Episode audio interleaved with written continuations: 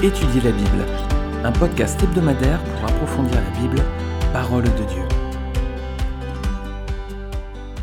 Bonjour à tous, ravi de vous retrouver pour cette étude dans Juge chapitre 14 cette semaine. On va retrouver Samson, le dernier des juges. Alors maintenant voilà, Samson est né, il est devenu adulte, et c'est alors que l'esprit de l'Éternel commença à l'agiter à Dan entre Tsoréa et Etsaol. C'était le verset de conclusion du chapitre 13. Alors maintenant, Samson va être plus grand, il va rencontrer une jeune femme qui va devenir une source de conflit avec le peuple ennemi des Philistins. On va lire cette semaine et étudier ensemble le chapitre 14 du livre des juges. On lit que Samson descendit à Timna et il y vit une jeune fille philistine. À son retour chez lui, il annonça à son père et à sa mère J'ai vu une jeune fille philistine à Timna. Prenez-la maintenant pour ma femme.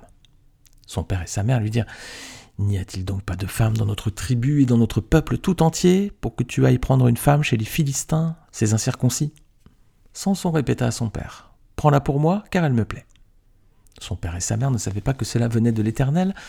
Samson cherchait en effet une occasion de dispute avec les Philistins. À cette époque-là, les Philistins dominaient sur Israël. Samson descendit avec son père et sa mère à Timna. Lorsqu'ils arrivèrent aux vignes de Timna, un jeune lion rugissant vint à sa rencontre. L'esprit de l'Éternel vint sur Samson et sans rien à la main, il déchira le lion comme s'il s'agissait d'un chevreau. Il ne dit pas à son père et à sa mère ce qu'il avait fait. Une fois descendu, il parla à la femme et elle lui plut. Quelque temps après, il se rendit de nouveau à Timna pour l'épouser, et il fit un détour pour voir le cadavre du lion. Il constata qu'il y avait un essaim d'abeilles et du miel dans le corps du lion. Il prit le miel dans ses mains et en mangea pendant la route. Arrivé près de son père et de sa mère, il leur en donna et ils en mangèrent, mais il ne leur dit pas qu'il avait pris ce miel dans le corps du lion. Le père de Samson descendit chez la femme, et là Samson fit un festin, car c'était la coutume chez les jeunes hommes. Dès qu'on le vit, on invita trente compagnons qui restèrent avec lui. Samson leur dit Je vais vous proposer une énigme.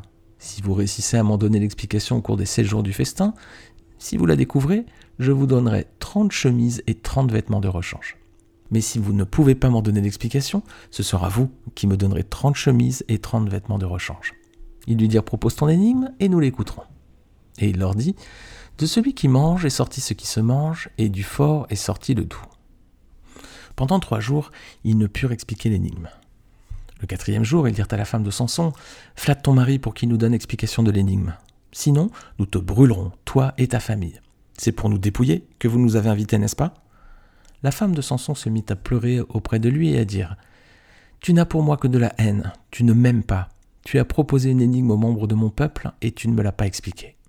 Il lui répondait Je n'ai pas expliqué ni à mon père ni à ma mère. Est-ce à toi que je l'expliquerai?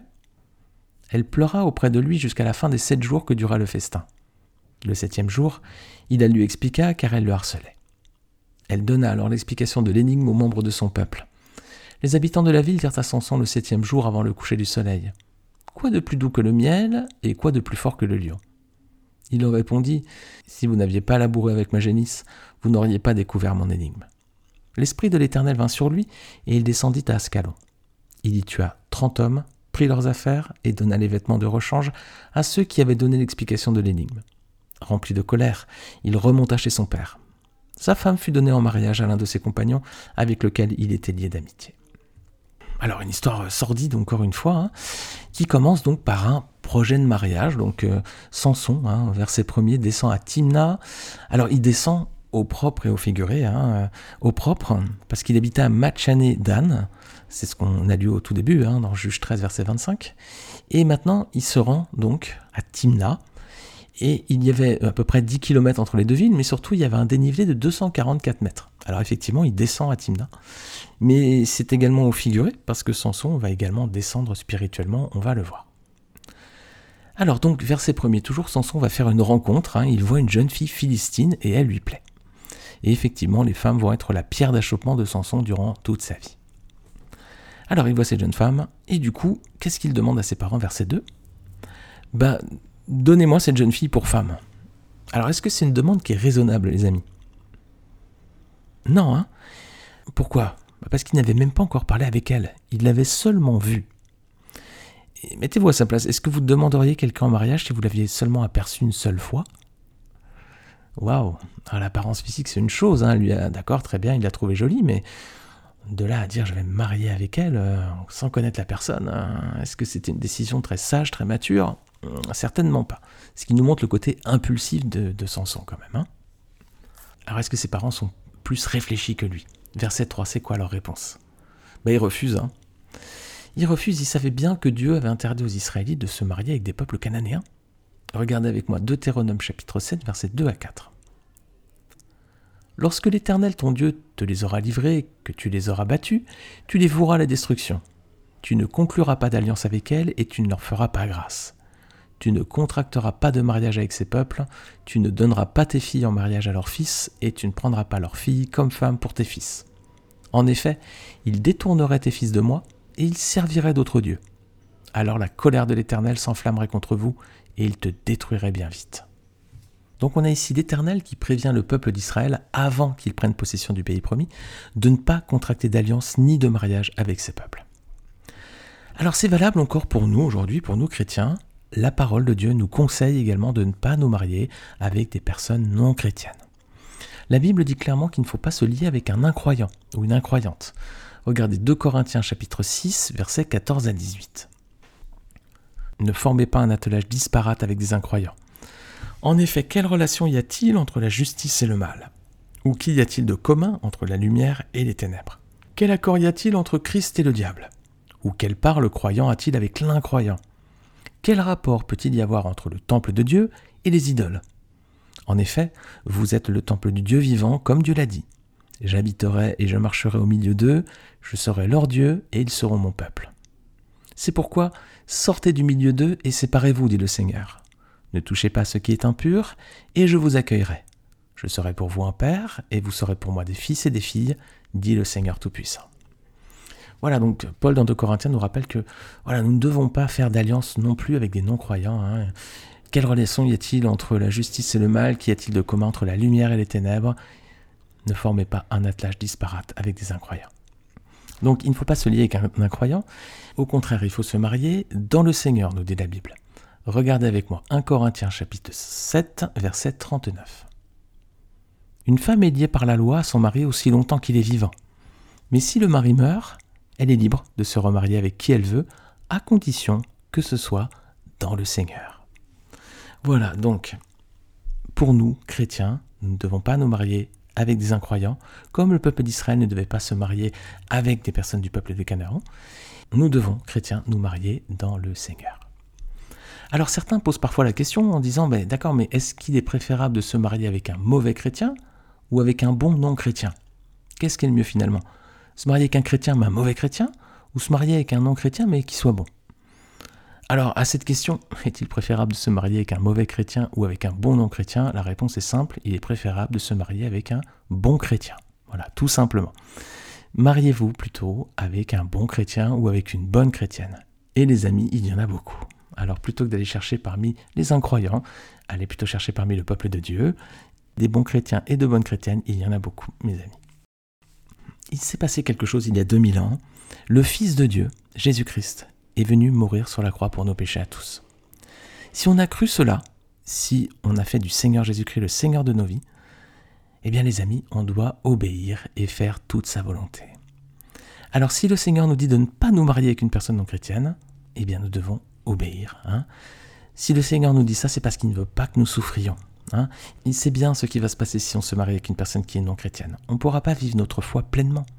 Et on n'aura pas les valeurs communes. Hein. ne serait-ce que dans la, vie de tous les jours, dans l'éducation des enfants. Voilà, il y, a quelque chose qui manquera. Le Seigneur ne veut pas que nous souffrions. Il préfère au contraire nous voir grandir ensemble avec une personne qui soit comme nous, chrétienne et sauvée.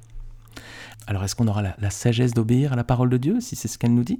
Ou est-ce qu'on va plutôt aller chercher des excuses hein, pour suivre les désirs de nos cœurs, même si nos désirs s'opposent à, la, volonté de Dieu? Comment agirons-nous les amis?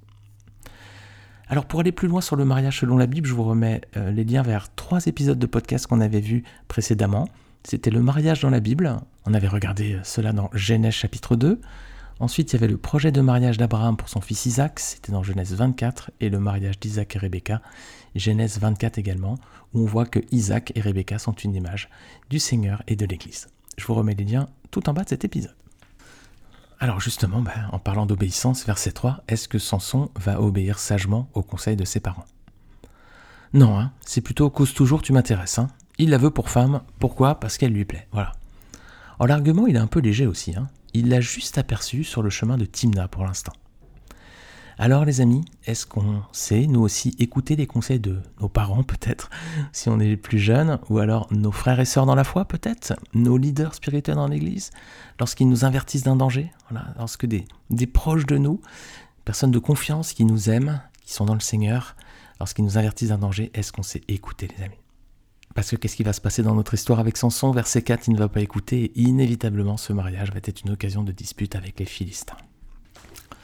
Alors Samson retourne à Timna pour voir cette jeune fille, versets 5 et 6, et il va croiser un lion. Alors, il avait une force exceptionnelle, Samson. Il va tuer un lion à Manu, vous vous rendez compte? Je sais pas, je pense que vous êtes comme moi, vous n'avez jamais été face à face avec un lion. On serait peut-être plus là pour en parler. En tout cas, Samson, il, a une force exceptionnelle, il va tuer le lion à Manu.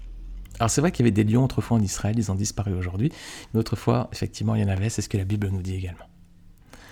Alors d'où vient cette force de Samson, les amis? Est-ce qu'il était, waouh, comme euh, ces bodybuilders là qu'on voit très très costauds? Verset 6, si vous regardez bien, il y a un détail. Hein. La force de Samson, là, c'est parce que l'esprit de l'Éternel vient sur lui. Hein. L'esprit de l'Éternel saisit Samson, nous dit la Bible. Verset 6, et sans avoir rien à la main, Samson déchira le lion comme on déchire un chevreau. Voilà. Impressionnant, Samson quand même. Alors verset 7, hein, bah, il va revoir la jeune fille à présent et du coup, il parle avec elle et elle lui plaît.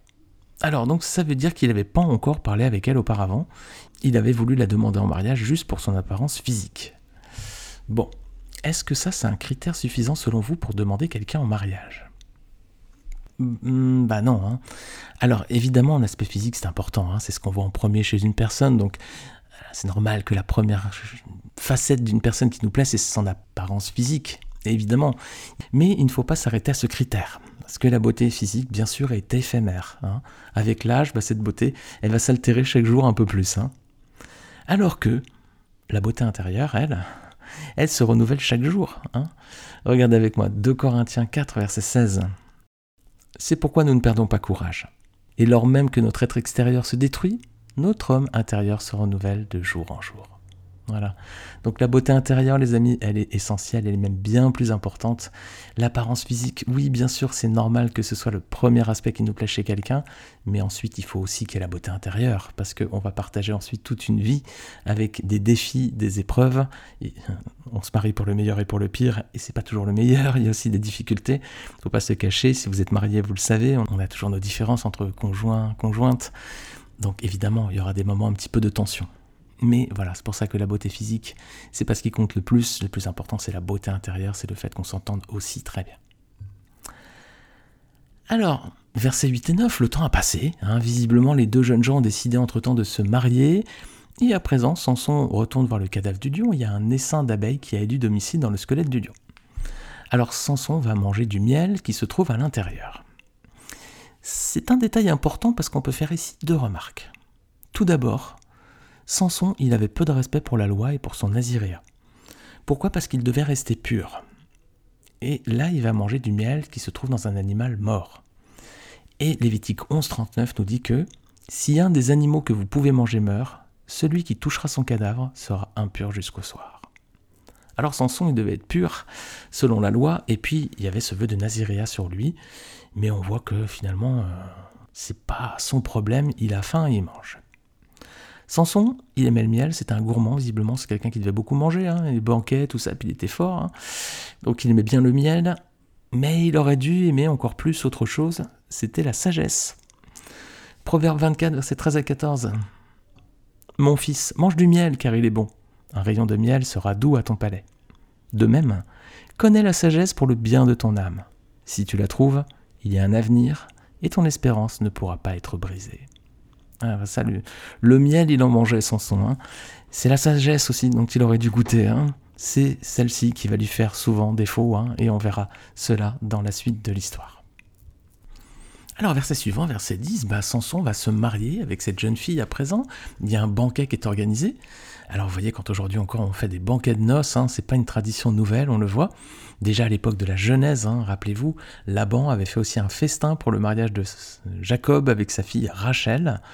Et c'est à l'issue de ce banquet d'ailleurs qu'il avait trompé euh, Jacob le patriarche et lui avait donné son autre fille Léa à la place. Genèse 29, on avait étudié euh, ce chapitre en deux fois, c'était Jacob l'arroseur arrosé et Rachel et Léa les deux sœurs rivales. Là encore, je vous remets les liens en bas de cet épisode. Alors, durant ce banquet, Samson va proposer une énigme aux convives philistins, versets 11 à 14. Alors, il y a un joli trousseau de mariage à la clé, hein, c'est 30 chemises et 30 vêtements de rechange. Pour l'époque, les amis, c'est plutôt pas mal. Alors, verset 15, est-ce qu'ils trouvent la réponse à cette énigme? Non, hein, ils sont perdus là. Alors, qu'est-ce qu'ils vont faire du coup? Ils sont pas bons joueurs, ils menacent de brûler la jeune fille et sa famille. Wow Alors là, c'est quand même euh, fort de café, hein, comme on dit. C'est horrible, hein, tout simplement. Hein. Et c'est une coutume barbare hein, des habitants de la région à l'époque. Rappelez-vous, les Cananéens brûlaient leurs enfants en sacrifice à leur dieu. C'était une, horreur, mais complète, totale, quoi. Et il semble qu'Israël, justement, ait répliqué ce type un peu de menace, de chantage, là. Rappelez-vous, on a étudié Juge chapitre 12 il n'y a pas très longtemps, et la tribu d'Éphraïm était venue menacer Jephthé et sa famille de les brûler. Euh, Juge 12, verset 1. Les hommes d'Éphraïm se rassemblèrent, partirent pour le nord et dirent à Jephthé Pourquoi es-tu allé combattre les Ammonites sans nous avoir appelés à marcher avec toi? Nous voulons incendier ta maison et te brûler avec elle. Vous avez vu pourquoi le Seigneur avait demandé aux Israélites de détruire les peuples qui étaient en Canaan à leur entrée dans le pays promis, parce que sinon il les avait prévenus, il leur avait dit Vous allez suivre leur Dieu et ils vont être pour vous une occasion de chute. Et effectivement, on voit que le mauvais comportement des peuples cananéens avec leurs mauvaises pratiques avait dépeint aussi sur le peuple d'Israël. Alors, verset 16. Quel va être le comportement de la jeune femme à présent? Comment elle va agir et réagir? Ben, Elle va se mettre à pleurer et dire à son mari Oui, tu n'as pour moi que de la haine, tu ne m'aimes pas, tu ne m'as pas donné l'explication de l'énigme. Comment ça s'appelle cela, les amis? Ça commence par un C, après il y a un H, et après il y a un A. Chantage, voilà, elle lui fait du chantage, hein, tout simplement. Alors que va lui répondre Samson? Bah, il lui dit si j'ai pas expliqué euh, l'énigme à mon père et ma mère, c'est pas à toi que je vais le faire. Comment vous trouvez sa réponse, les amis? Il est pas très doux, hein, il est pas très gentil avec sa, jeune épouse. Hein. Pas très, pas beaucoup de douceur, Samson. Il fait passer ses parents avant son épouse, voilà. Si j'ai pas expliqué à mon père et ma mère, c'est pas à toi que je vais l'expliquer. Waouh, est-ce que c'est le bon ordre des choses d'ailleurs? Non, hein Genèse 2, 24, regardez avec moi, c'est l'institution du mariage.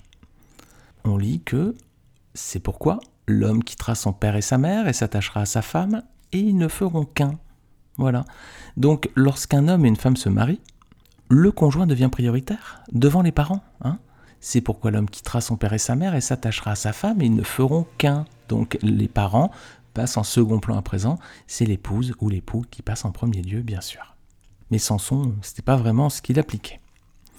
Alors, verset 17, est-ce que sa femme va arrêter euh, de le harceler, de faire du chantage?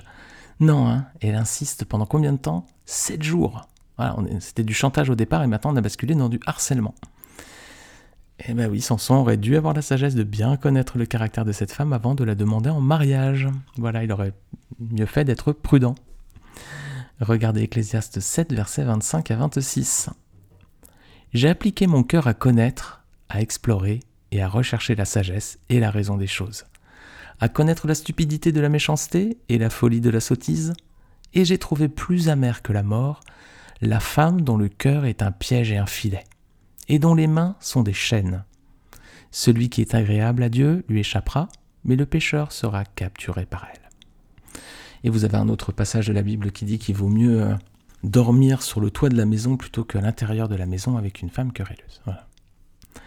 Alors la jeune femme a gagné, elle va pouvoir donner la réponse de l'énigme aux membres de son peuple. Voilà, alors versets 18 et 19, bah, il lui hein, les habitants de la, ville donnent la réponse à Samson.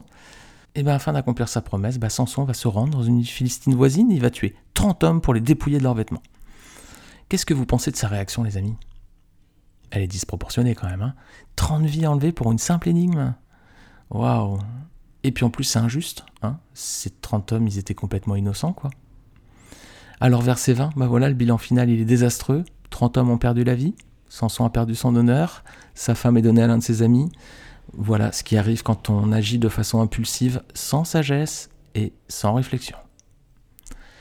Alors Samson ne sait pas encore que sa femme va être donnée à quelqu'un d'autre. Il va la prendre à ses dépens un peu plus tard. Il va aller lui rendre visite. Il va vouloir euh, avoir des relations avec elle. Et, c'est là que le père de cette femme va lui apprendre que non, elle a été donnée à quelqu'un d'autre et en plus à l'un de ses amis.